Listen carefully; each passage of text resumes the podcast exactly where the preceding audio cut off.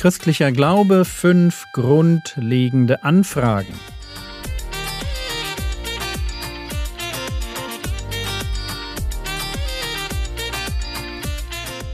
Theologie, die dich im Glauben wachsen lässt, nachfolge praktisch dein geistlicher Impuls für den Tag. Mein Name ist Jürgen Fischer und heute geht es um Menschen, die nie von Jesus gehört haben. Wir sind am Ende einer ersten Podcast-Reihe über Anfragen an den christlichen Glauben. Gestern war es mir ganz wichtig zu zeigen, warum ein Christ nach seiner Bekehrung nicht einfach drauf lossündigen kann. Frei nach dem Motto Mir ist vergeben, jetzt ist eh alles egal. Und es waren drei Gründe Liebe, Loyalität und Angst. Mich verbindet mit dem Herrn Jesus eine Beziehung tiefster Freundschaft und Liebe. Und Sünde macht das, was wir an Miteinander haben, kaputt. Und deshalb lasse ich sie. Dann habe ich zweitens verstanden, dass die Gnade Gottes es nicht dabei belässt, mich von der Schuld meiner Sünde zu befreien. Sie will Sünde als zerstörerisches Prinzip aus meinem Leben entfernen.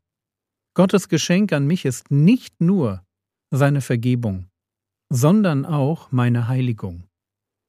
Und das eine geht nicht ohne das andere. Drittens fürchte ich mich vor den Folgen der Sünde und vor dem züchtigenden und strafenden Eingreifen Gottes in mein Leben. Ein liebender Vater wird versuchen, mich von meinem sündigen Weg abzuhalten. Und das kann sehr wehtun. Das waren die drei Gründe dafür, warum ein echter Christ nicht mehr sündigen sollte und eigentlich auch nicht mehr sündigen will. Er hat einfach viel zu viel Gefallen an der Nähe zum Heiligen Geist, an einem guten Gewissen und an einem Leben, das im Rahmen seiner biografischen und zeitgeschichtlichen Möglichkeiten gelingt. Aber gehen wir gedanklich mal einen Schritt weiter. Wenn es beim Christentum wirklich um Beziehung geht, wenn mich wirklich der Glaube an Jesus Christus rettet und meine guten Werke bestenfalls ein Beleg dafür sind, dass ich bekehrt bin, also eine Folge der Bekehrung sind, aber nicht ihre Grundlage, wie können dann all die Menschen gerettet werden, die das Evangelium von Jesus nie gehört haben? Und natürlich ist das eine gute Frage. Und beim Bibellesen stellt man sie sich in dem Moment, wo man davon liest, dass Abraham als Glaubensvorbild in 1. Mose 15, Vers 6 um seines Glaubens willen von Gott gerecht gesprochen wird. Schauen wir uns die Stelle an. 1. Mose Kapitel 15, Vers 6. Und er, das ist Abraham, der an der Stelle noch Abram heißt, und er glaubte dem Herrn, und er, das ist jetzt Gott, rechnete es ihm als Gerechtigkeit an.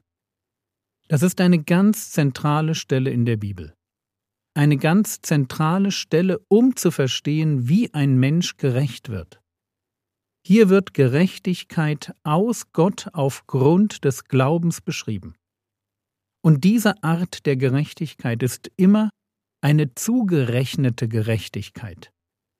Ich werde gerecht, weil Gott mich trotz meiner Sünden aufgrund meines Glaubens gerecht spricht. 1. Mose 15, Vers 6 Und er glaubte dem Herrn und er rechnete es ihm als Gerechtigkeit an. Woran glaubt Abram? Und um es ganz klar zu sagen, Abram glaubte nicht an den Herrn Jesus. Konnte er nicht. Er lebte circa 2000 Jahre früher. Also woran glaubte er? Im direkten Zusammenhang glaubte Abraham daran, dass Gott ihm eine große Nachkommenschaft schenken würde. Das war tatsächlich erst einmal alles. Aber in diesem Glauben, und Paulus wird später schreiben, dass es ein Glaube gegen Hoffnung auf Hoffnung hin war. Abraham und Sarai waren ja beide schon sehr alt.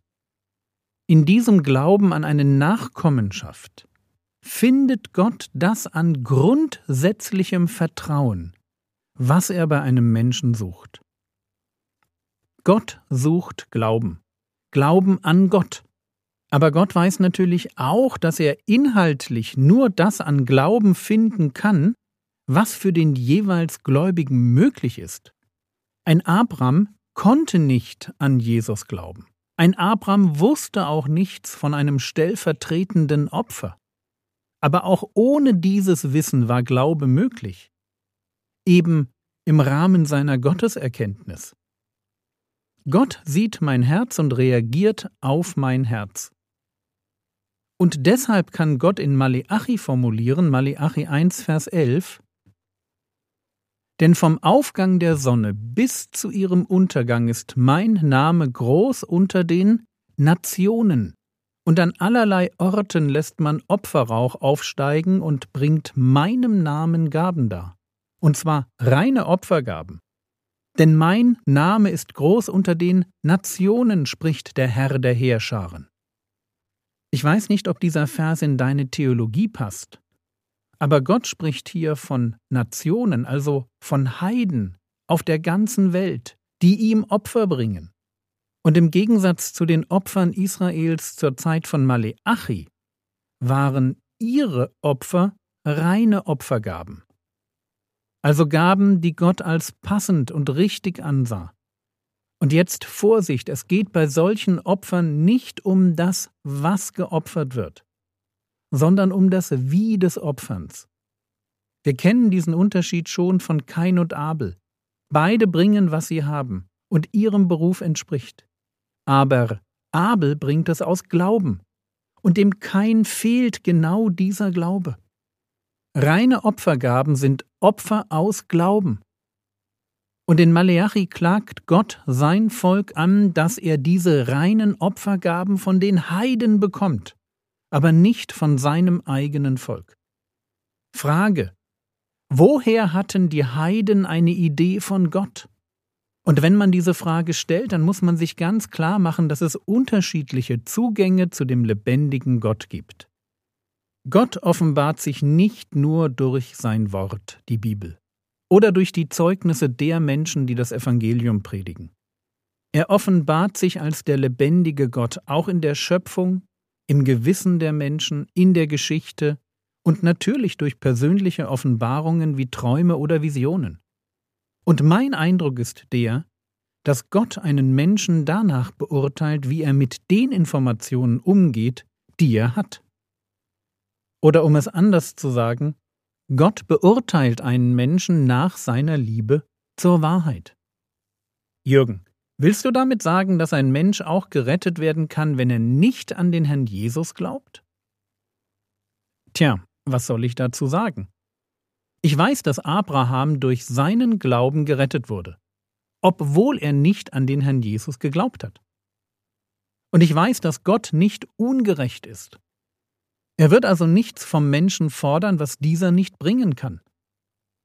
Und deshalb ja, ich denke, dass Gott in der Beurteilung eines Menschen dessen Glauben berücksichtigt, aber dass Gott im Blick auf den Inhalt des Glaubens nur das an Einsicht verlangt, was dem Gläubigen auch möglich ist. Es geht also nicht ohne Glauben, aber es geht ohne Glauben an Jesus. Wenn, Achtung, ganz wichtiges Wenn, wenn ich biografisch bedingt Jesus als Person nicht kennenlernen konnte. Und an der Stelle muss ich zwei Punkte nachschieben, damit mich niemand falsch versteht. Erstens. Heute hat wahrscheinlich jeder Mensch auf der ganzen Welt die Möglichkeit, von Jesus zu hören. Wenn jemand in Deutschland sagt, ich wusste nichts von Jesus, dann ist das für mich eine Ausrede. Zweitens. Mission bleibt super wichtig, weil Gott sie geboten hat und weil das Evangelium Gottes Liebe auf eine Weise offenbart, wie sie gewinnender nicht sein könnte.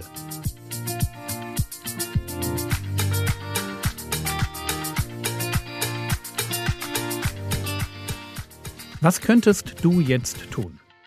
Du könntest heute für deine ungläubigen Freunde und Arbeitskollegen beten. Das war's für heute. Für alle, die sich wundern, warum am Ende der Episoden zwei Minuten Stille folgen, das ist gewollt, als eine Zeit zum Nachdenken. Der Herr segne dich, erfahre seine Gnade und lebe in seinem Frieden. Amen.